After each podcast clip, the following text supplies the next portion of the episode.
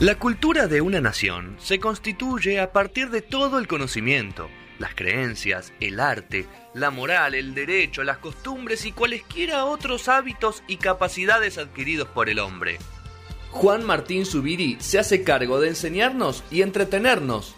Data dura y de la buena en la enciclopedia inútil de la televisión.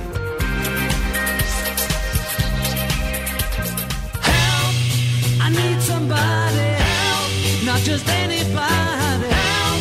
You know I need someone Un asco, una pasta que te hace. Sí. 20-31 de este lunes 9 de mayo. eh, acá estoy con el señor Juan Martín Zubiri que ha, ¿Cómo le va? nos dio el honor de llegar acá. Pero llegué ¿Llegás perfecto. cansado de la, Impecable. la clase o no? No, no porque llego como con el envión del laburo, entonces estoy ahí, ahí. ¿Te deja más cansado dar una clase o actuar? Buena la pregunta. Eh, creo que actuar un Actuar poquito más. más cansado. Sí, porque en la clase hay un momento donde yo estoy muy activo físicamente, momento, pero hay un los momento donde los alumnos, están trabajando y entonces ahí estoy un poquito más Sí, tranquilo. eso- tengo es- eso. es la, la- la síntesis de un profesor. ¿Empezó. Gastón? No, por, bueno, pero después lo hablamos fuera de No, la- no, no, no fue, no tiene no fue falta de voluntad. No tiene sentido prender fuego un compañero. No, que no está, aparte, que no está. Como trataste de cantar. Mira, ya estamos viendo la apertura de Socorro Quinto Año, eh, que es gracias que ya la pusieron. Excelente. Qué buena serie. Ahí está, la apertura era muy espectacular, eh. Véanla, ahí está, son Hablando pequeños de dibujitos. dibujos sí. y de gráfica, ¿no? Que, Sí. que Mika estuvo hablando del. Sí, esta era la apertura de- Este lo hizo de- de Pink Floyd, los dibujos. No, Sí. Mickey estuvo. Estaba, Sí, señor, ahora voy a contar todo, todo. Grandes Mickey, actores. Claro. ¿Fue papá los 80 me Sí, señor. ¿Sigue vivo? Sí. Ah. Sí, hace Sí, unas caminatas. No, abiertas por la reserva. ¿Fue Claro que papá a sí. los 80 Sí, años? claro, Sí, claro, de mellizos. De mellizos. Ah, Sí, de Sí, verdad. sí, sí, De dos. mellizos, No me acordaba tuvo. de los- Sí. Bueno, abrimos la enciclopedia inútil de la televisión, un nuevo capítulo de la letra S, Socorro Quinto Año. Sí. Eh, ¿Alguno tiene alguna referencia a algo? Programa Ana? transgresor. Programa transgresor, bien, buen este La dato. época de no- lo- el canal 9 transgresor. Excelente lo que decís. Que salieron muchos actores de ahí que después se fueron a tirar. Totalmente Canal semillero. 13, Canal 11. semillero. Sí, sí. Nada. Yo voy prestando atención, No, para por mí eso es nuevo. Todo nuevo, todo nuevo, perfecto. Sí, ¿Qué, qué Sergey? ¿Qué te acordás? Mucha falopa. Mucha falta. Puede ser. Bueno, vamos a entender Adriana un poco el contexto. Adriana Salonia, grandes actores. Ahora les voy a contar, pero eh, vieron que siempre que traemos algo acá, un poco lo que terminamos haciendo es eh, mofándonos un poquito de los Sí. videos. Bueno, yo creí que íbamos a ir por ese lado, pero realmente me encontré. Buenas actuaciones. No, no, me encontré con algo realmente espectacular. O sea, vamos a hablar de algo muy interesante. Vamos a situarnos en el año 1989. Rodolfo Ledo era un autor de televisión que por supuesto había iniciado en el teatro, muy, era muy común que eh, los grandes directores de teatro pasaran a la televisión, sobre todo en el momento donde acá la televisión empezó a tener más masividad, ¿no? En fines de los 80, o mediados de los 80, los grandes directores de teatro se iban a, a la televisión también. Y así llegó Rodolfo Ledo, que tenía esta característica que vos estás diciendo, de hacer eh, cosas dramáticas, de mucho peso, con mucho conflicto. ¿sí? Él en este momento tenía tres grandes éxitos en, Canal 13, año 1989. De Carne Somos, con, con Guillermo Franchella, que es eh, el primer Guillermo Franchella protagónico casi de la televisión, ¿no? Él venía de hacer otras cosas, pero este fue uno de sus primeros eh, fuertes, fuertes papeles. sí. Hablaba con su padre difunto todo el tiempo. Hablaba con el hablaba al padre difunto. Sí, exactamente. Después tenía eh, Vínculos, que era un unitario también, también oscuro de esos teatrales, ¿no? Que, que era un capítulo que empezaba y terminaba. Y estaba Los Otros y Nosotros, que era una telecomedia con Rodolfo Bebán y Silvia Montanari. Estamos hablando de Lost. top total, o sea, de las figuras más importantes de la televisión de ese momento. En ese momento, Ledo empieza a desarrollar el concepto de Socorro Quinto Año. Él quería contar la historia real de un colegio real de, de adolescentes con conflictos reales, ¿sí? Empezó a desarrollar eso para llevarlo a Canal 13, que era el canal donde estaba haciendo todos sus grandes éxitos. Pero ¿qué pasó? Llegó Don Carlos de Anillaco y reprivatizó los cuatro canales, o sea, los, los tres canales que estaban intervenidos, que eran eh, Canal 11, Canal 13 y eh, Canal 2, eran los canales que estaban intervenidos, los reprivatizó, o sea, los devolvió algunos a sus dueños originales y otros a nuevos dueños. A Canal 13 llegó Clarín, ¿no? Que Claro. compró Canal 13 y se queda con Canal 13 y la primer medida que toma es bajar el 50% del salario de todos los empleados y trabajadores del canal. Hermoso. Sí, esa fue la, la llegada de, Así de-. Así llegó Clarín a- al 13. Rodolfo Bebán, que era una mega estrella, una mega figura, dijo yo no voy a trabajar por la mitad de mi sueldo, no por la plata, por los principios. Entonces Ledo se quedaba sin su protagonista. Como no pudo arreglar que le mantengan el sueldo a Rodolfo Bebán, se llevó sus tres programas del canal. Entonces ahí Ledo se queda sin canal, pero produciendo ficciones. Como no tenían lugar físico, Silvia Montanari, la protagonista de, de la serie, empieza a producir ella los capítulos de los programas, ¿sí? Empiezan a producir. Esto no se hacía en la Argentina. Claro. Los canales producían, se grababan en los canales. No había productoras. No había productoras independientes. Este fue como el primer germen de las primeras ideas de productores independientes. Bueno, y ahí llega Romay. En Canal 9, exactamente lo que vos decías, el momento picante de Romay. Romay quería arrasar con todo. Era un tipo que le interesaba mucho la televisión, pero sobre todo le interesaba ganar. Entonces, todo lo que había polémico dando vuelta, lo quería todo para él. Entonces trae al aire Socorro Quinto Año. Una serie realmente disruptiva con gente muy joven y todos actores desconocidos. O sea, todos los actores jóvenes eran prácticamente su primer trabajo en televisión y los actores adultos eran actores reconocidos. Voy a leer algunos de los jóvenes. Laura Novoa, Fabián Vena eran los grandes protagonistas de la tira. Adriana Salonia, Mariana Torres, Pablo Alemán y Walter Quirós, que hacía del niño bien. Sí, Era como sí. el niño rico de la, de la escuela. Ledo dijo, yo quiero que esto sea una escuela pública. Pero quiero que los conflictos sean los conflictos reales de los adolescentes. Entonces contactó a una psicóloga que si ustedes se criaron con la televisión como yo en los 90, antes de Rolón, antes de, de la que está ahora... Cartañá. Sí, antes estaba la doctora Graciela Moreski. Que si ustedes la googlean, si ustedes quieren googlearla, Nos la, ubicamos. sí, la van a ver y van a decir, ella es, cuando se hablaba de psicología en la tele en los Aparecía. 90, estaba la doctora Graciela Moreski, que fue la que hizo la supervisión de los guiones. O sea, había un laburo ahí que era muy interesante. Ledo decide que todos los actores mantengan su propio nombre. Entonces, como no los conocía nadie, Laura era, Era Laura, Laura. el personaje de Laura se llamaba Laura, Fabián se llamaba Fabián, y eso les dio a los, a los actores jóvenes identidad. una identidad y una popularidad espectacular porque el nombre del personaje era el nombre de ellos y entonces la gente los reconocía inmediatamente. El programa empezó a salir una vez por semana los martes a las 9 de la noche y en cuanto salió al aire empezaron los problemas. Claro. Porque Ledo, en el primer capítulo hay una discusión entre dos compañeras que se quieren agarrar a las trompadas y una la compañera le dice, no me puedo agarrar a las trompadas con vos porque estoy embarazada. Ese es el primer capítulo, así arranca. Era un montón. Era un montón. Los alumnos puteaban. Era rarísimo, le faltaban el respeto a los profesores, que era exactamente lo que pasaba en la vida nadie normal, lo digamos. mostraba. Nadie tele, lo claro. mostraba. Y es muy interesante porque recién vos hablabas de los 90. Lo que va a pasar con la televisión en los 90 va a ser un poco lo, lo edulcorado, chiquititas. ¿Qué va a llegar? Cris Morena con una estética absolutamente yankee. estética, norteamericana, con conflictos eh, absolutamente falsos, inverosímiles. Sí, el orfanato, todos lugares Exacto. extraños para Eso te- nosotros. culmina, digamos, culturalmente, porque está bueno pensar culturalmente que los, que los productos que estamos viendo en televisión son en, en un contexto cultural, social, económico, político, o sea, hay una reflexión. Y ahora vamos a ver de qué temas hablaban en Socorro Quinto Año y por qué me pareció realmente avanzada, porque hoy miramos Euforia, que Como si fuera- como si fuera que son. Como que fuera que lejos, pero acá en el 89 Había que estábamos teniendo eso. Vamos a ir al primer video que tengo que es espectacular. Primero, antes de mandarlo, quiero contar un poco el contexto. Quiero que vean. Hay dos cosas que pasan acá. Primero, quiero que vean el hiperrealismo con el que trabajaba Ledo para mostrar una clase eh, en tiempo casi real, porque los profesores daban clase casi real. Ahora vamos a ver un pedacito de cómo, cómo se mostraban las escenas y después un pedacito de Norman Brisky, un actor tan superlativo. O sea, vean el trabajo que hace, que está, está tan bien lo que hace, que habla sobre la triple alianza. Míralo. Van a decir pinches a que te ponen Ahí la está guita. Norman hablando los alumnos hablando. Esto está saliendo al aire, no es, no un ensayo, están ahí. Bueno, no sé, Villa Gesell. En definitiva, ¿qué es la famosa guerra de la Triple Alianza? Triple o la guerra de las tizas blancas.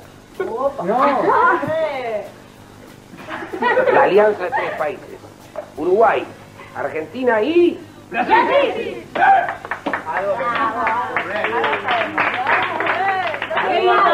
¿Contra de quién? Una que bomba, por favor. Ya se olvidaron en contra de quién. Paraguay, toma Adriana Salón. papagayo. Miren el tiempo de la escena, ¿eh? ¿por qué? Porque los paraguayos no querían tener dependencia del poder inglés. En cambio nosotros, como siempre, con nuestros vicios sobre la dependencia, contentos, felices, armando la guerra a los paraguayos. Tenían nuestro... Fíjense qué interesante. Era un montón decir eso. Era ¿eh? un montón, estaban hablando Bajó de, línea, de- una... Pero Sí, no, no pero está no bajada decía- de no línea. se decía nada en No sé si está bajando línea, está contando un contexto de la historia, está poniendo Sí. en contexto. Me parece que una de las cosas más interesantes que tiene esta serie es que no es baja línea. Ahora vamos a ver otras cosas de las que hablaban en la serie, donde estaban expuestos los distintos puntos y reflejados desde la mirada de, de pibes jóvenes. Es verdad que eh, eh, Laura Nova tendría 20 años cuando hizo esta serie, pero bueno, es, es un colegio que estaba eh, transitando su último año, la idea era que tuvieran 18. Repite un par de cu- Claro, pero digo, no era, no era imposible, No, ¿no? era, Ah, era, está bien, sí. está bien. Era absolutamente cercano. Era. Fíjense eso de cómo, día, cómo se sentaban los alumnos, eh, fíjense cómo la disposición física, las corporalidades, o sea, había un, un trabajo de mm, mucho más cercano a lo que nos fue nuestra secundaria, tal vez, que lo que veíamos en televisión y sobre todo que lo que vemos hoy en televisión de cuando se cuenta un secundario. Miren, esta serie se estrenó el- en- a principios de marzo de 1990. Miren este tema que estaban tocando en la televisión, en Canal 9, y díganme si esto no es de avanzada. Ponelo, el segundo. estudian. Estamos hablando de un tema muy actual que es importantísimo para nuestro país. Como también son importantes los convenios con Italia, con España también. Claro, con España con la telefónica que quiere comprar el TEC, No, profesora. no, bueno, no, comprar, comprar, Fabián. precisamente no. Quieren invertir en el Bueno, país. pero salió en todos los diarios que lo van a comprar. Pero es- Ahora, ¿qué invertir? Quieren vender la soberanía y usted habla de invertir. ¿Por qué habla de soberanía si ni sabes lo que quiere decir, Fabián? ¿Qué no? Walter era la como el- soberanía es la autodeterminación de un pueblo. Si se venden servicios esenciales como comunicaciones, transporte, defensa, chicos, lo pierden la autodeterminación. No, Fabián, te equivocás. Chicos, no. A ver qué, la Soberanía es otra cosa, es el derecho de cada habitante a ser feliz, a tener un plato de comida, Bueno. un salario digno, a enfermarse. Bueno, no me hagan política en el aula, chicos, ¿Eh? por favor. A, a poder comprar un antibiótico, ir al colegio, a tener un teléfono y que funcione. Ay, María Julia hablando de soberanía. La soberanía es la dignidad. Chicos. Y si vos querés tener todo eso con otra bandera, bueno, allá vos. Pero mira qué interesante. No Drop estaba, el, no estaba el, el tema cerrado, al revés. Era un tema que estaba abierto. Se escuchan las voces probablemente De- de todo. bien pensadas de lo que los chicos escucharon en sus casas, ¿no? Cada, cada alumno tenía como una lógica. Eh, la verdad que me volví loco viendo esta serie. ¿eh? O sea, hay un montón de capítulos en YouTube, se les recomiendo de verdad. Es muy interesante. Y bueno, la política estaba muy metida, ¿no? Porque Fabián era el presidente del centro de estudiantes del colegio en, en esa ficción. Y en un momento. Eh, bueno, hay cosas polémicas. Vamos a ver algunas cosas un poco polémicas, porque bueno, por- pero bueno, Era pero polémica también. la serie. Era polémica la serie, pero era Que está polémica el en centro tanto. de estudiante también es una situación no Totalmente, tan- era 1990, no era, era. o sea, el- la dictadura se había ido hacía Sí. muy poco, Sí, sí, sí. no no era, no estábamos tampoco con, con cierta, era muy interesante. Vamos a esta situación, eh, vamos a ver eh, un conflicto sindical y el apoyo de los estudiantes. Miralo a Fabián, Van a la huelga. Sí, sí, esta vez lo hacemos. está hablando con un profe ahí. Bueno, Mato, cuenten con nosotros, ¿eh? Pero vos te servicio a todos los colectivos que pasan, loco. Una cosa es que lo hagamos los docentes y los no docentes y usted no tiene nada que ver en eso. No, pará, pará, pará. Es problema nuestro también, loco. Porque si le pagaran mejor tendríamos mejores profesores. Gracias, Fabi. No, no, no, no, no sé, estoy hablando en serio, ¿sabes de lo que estoy hablando? Bueno, por lo menos profesores que con ganas de, de enseñar, ¿o no? Así que, bueno, si ustedes van a la huelga, nosotros también vamos a la huelga, viejo.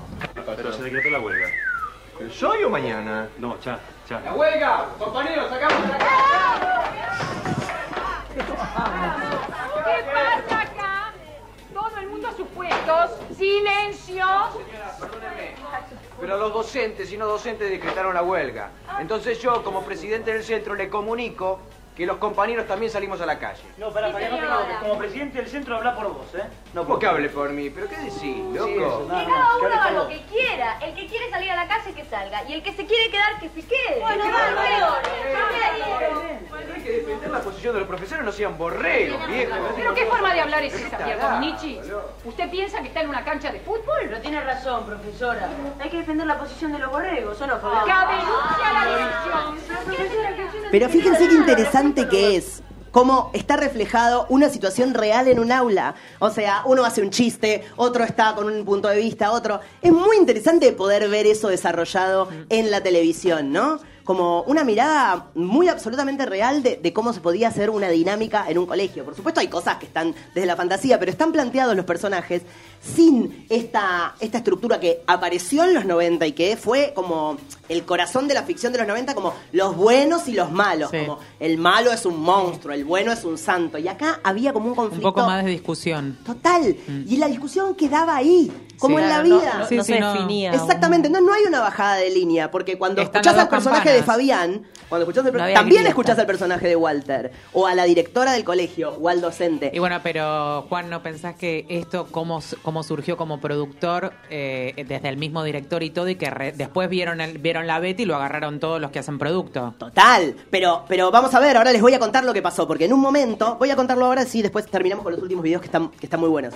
En un momento, el Confer empieza a meter tanta presión por cómo hablaban los chicos, que eh, el canal los pone en pausa, como dice, bueno, se van a tomar unas vacaciones. De hecho, las promos decían, los de quinto se toman vacaciones. Y Ledo, ¿qué hace? Se los lleva y se va a hacer una obra de teatro. Se lleva a los pibes y empieza a hacer un mega éxito. Y en la, en la conferencia de prensa donde anuncian la obra, o sea, donde anuncian la obra, cuentan que el programa no va a salir hasta que Ledo no le garanticen que no le van a querer tocar los guiones. Entonces, ¿qué hace Roma ahí en Canal 9? Arma una ficción que se llamaba Turno Tarde B. Sí, sí, sí. Donde hacía lo que el confer quería. Entonces, mientras esperaba para no perder al público. Con sí, el pero esa era una verga. Eran todos tipo malísimos. Entonces, Paquete, sí. bueno, en un momento ante la presión, vuelve Socorro Quintoño, pero duró poco. ¿Por qué? Porque enfrente tenía a Amigos son los amigos. Iba los martes a las 9 de la noche. Y ese fue la explosión de Telefe, Carlos Calvo eh, y Pablo Rago. Rago en una de las series así más icónicas y más explotadas. Así que fue muy interesante. Otra cosa que hacía Ledo también, que ahora estamos muy acostumbrados, pero que era, es muy interesante, es meta.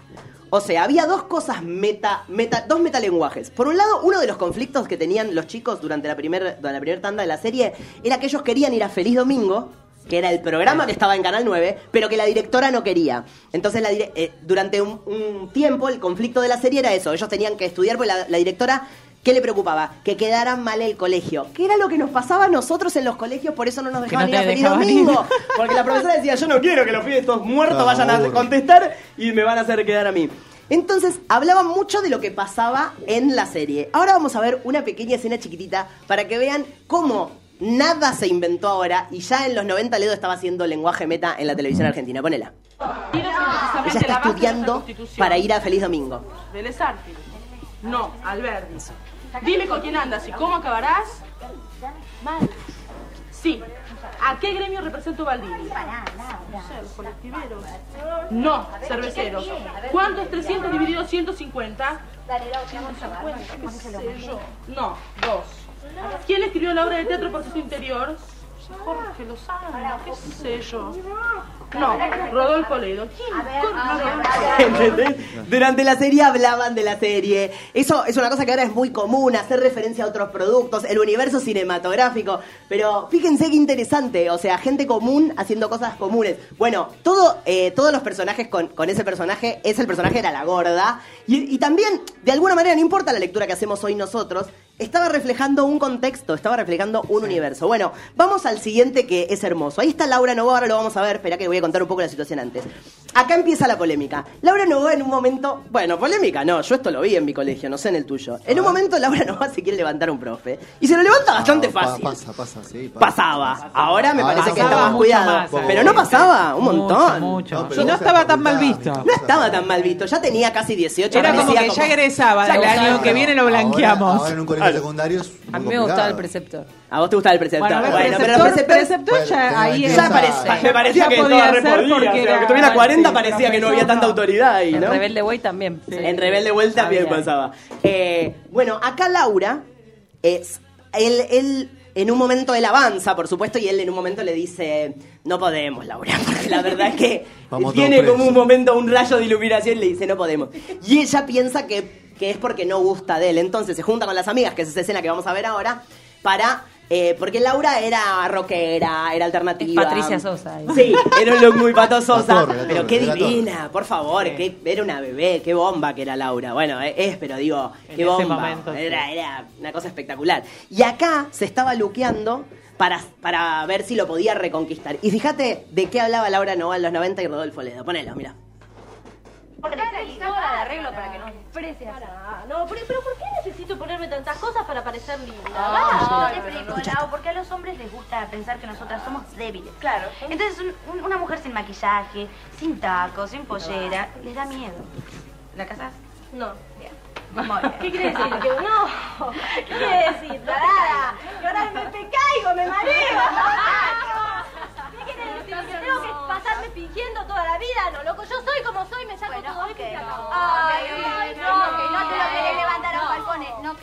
Pasar nada con Falcone, ok. Sí, me lo quiero levantar a Bueno, Falcone, Claudia. y entonces así vas por buen camino. Ahora vas con el cara 14, de protegida, de niña A ver, a ver, así, saca el dulce. A ver, cara 14. 14. Le tocaste el timbre a la lona. Muy cara 14, la. ¡No, basta! Yo me saco esto, me siento ridícula. No, no, Miren lo que es esa escena. Hay ¿Qué? algo de, de- de que se interrumpían muy de re- la Eso vida es real. espectacular. En toda la serie hay un colchón de ruido que, que al principio te molesta y que de repente dices, ay, qué bueno, porque esa es la vida.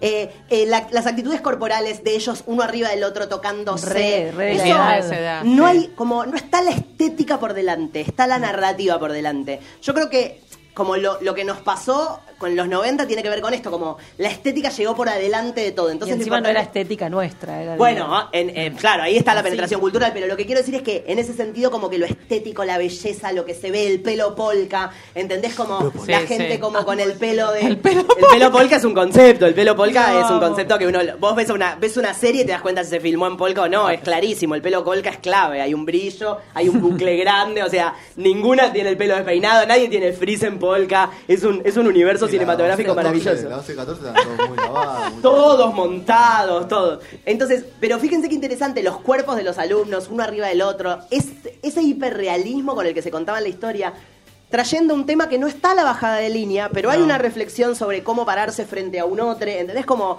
muy interesante. Bueno, esto es un poco Socorro Quinto Año, hay un montón de cosas para ver en YouTube, pero para también nos podemos burlar un poco con el tiempo. Como dice, mm, eh, eh, te lo resumo así nomás, vamos a ver la escena más dramática y por eso peor actuada de la serie.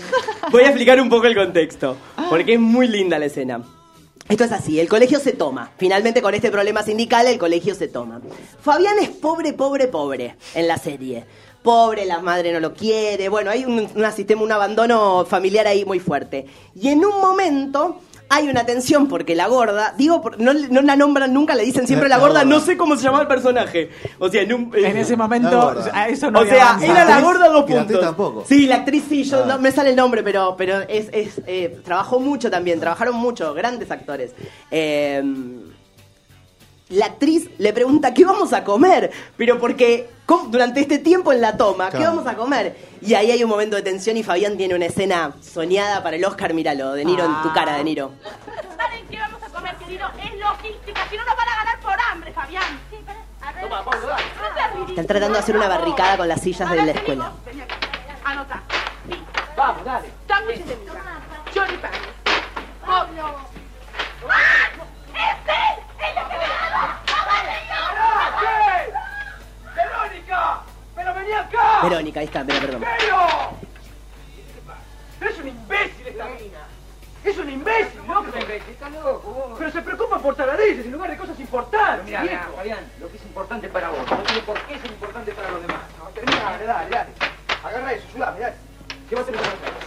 ¿Qué te pasa? Dale, viejo, Te he movete. preguntado qué te pasa, viejo, eh. ¿Pero qué te importa qué me pasa? ¿Eh? ¿Qué te importa? ¿Qué? ¿Qué? Moriste solo. ¿Qué? Eso lo Claro que liquida, ese, disparador lo Claro liquida. que sí. solo. No necesito a nadie, ¿me oíste? Nunca necesité a nadie. Y no me busquen, ¿eh? No me busquen ni vos ni nadie, porque me van a encontrar, ¿me oíste? ¡Me van a encontrar! Se peleaba solo. Sí, sí, sí. Se peleaba con un solo. ¿Me oíste? No, no. Es casero. Bueno, un poquito. Esa estuvo bien. Le creí más que el pegarle la cabeza. Y ahí terminaba la Ah. escena, Le espectacular. creí más al- a, romper la, a romper la silla que a pegarle la Bueno, está bien, pero eran pibes jóvenes. Estaba bien reflejado la, la energía ira, adolescente, como de la nada, o sea, un brote de la nada. Una historia bien contada, un universo eh, real que, que- y, un, y un mensaje interesante, por lo menos con, con cosas abiertas para reflexionar. Eh, me pareció un hallazgo eh, y me, me alegra que tengamos esto como parte de la tradición. Tal vez hoy las plataformas podrían volver a darle oportunidad a, por lo menos y a no gente ocupas. joven. Claro, tal- Podrían. por ¿Quién ejemplo, tiene- ¿no? Como ¿Quién tiene el archivo de Romay? Y no sé, no sé, hay algunos capítulos subidos a YouTube. Canal 9 tiene un, un- Un una- archivo. Pero con un una canal de calidad. YouTube buenísimo donde tiene un montón de cosas de archivo, pero bueno, sí, hay cosas que están perdidas, eso ya sabemos Va a que, tener que alguien. alguien debe tener, sí, sí, o se graban arriba, viste que mucho pasaba eso. Pero bueno, esto fue Socorro Quinto Año. Me encantó. Enciclopedia inútil de la televisión. Quiero llegar a verlo. Quiero llegar a verlo. Me hizo acordar media falta que tenía como esa. Bueno, tenía ese género, sí. Súper suave, Sí, pero pero, esa cosa pero él más. realmente le puso como un. Había. Se hablaba de la marihuana, se hablaba del aborto, se hablaba de las drogas, del consumo, del alcohol. Eh, muy ¿Había un interesante. faloperito? No recuerdo. Había, había faloperito. Había sí, faloperito. sí, sí, sí.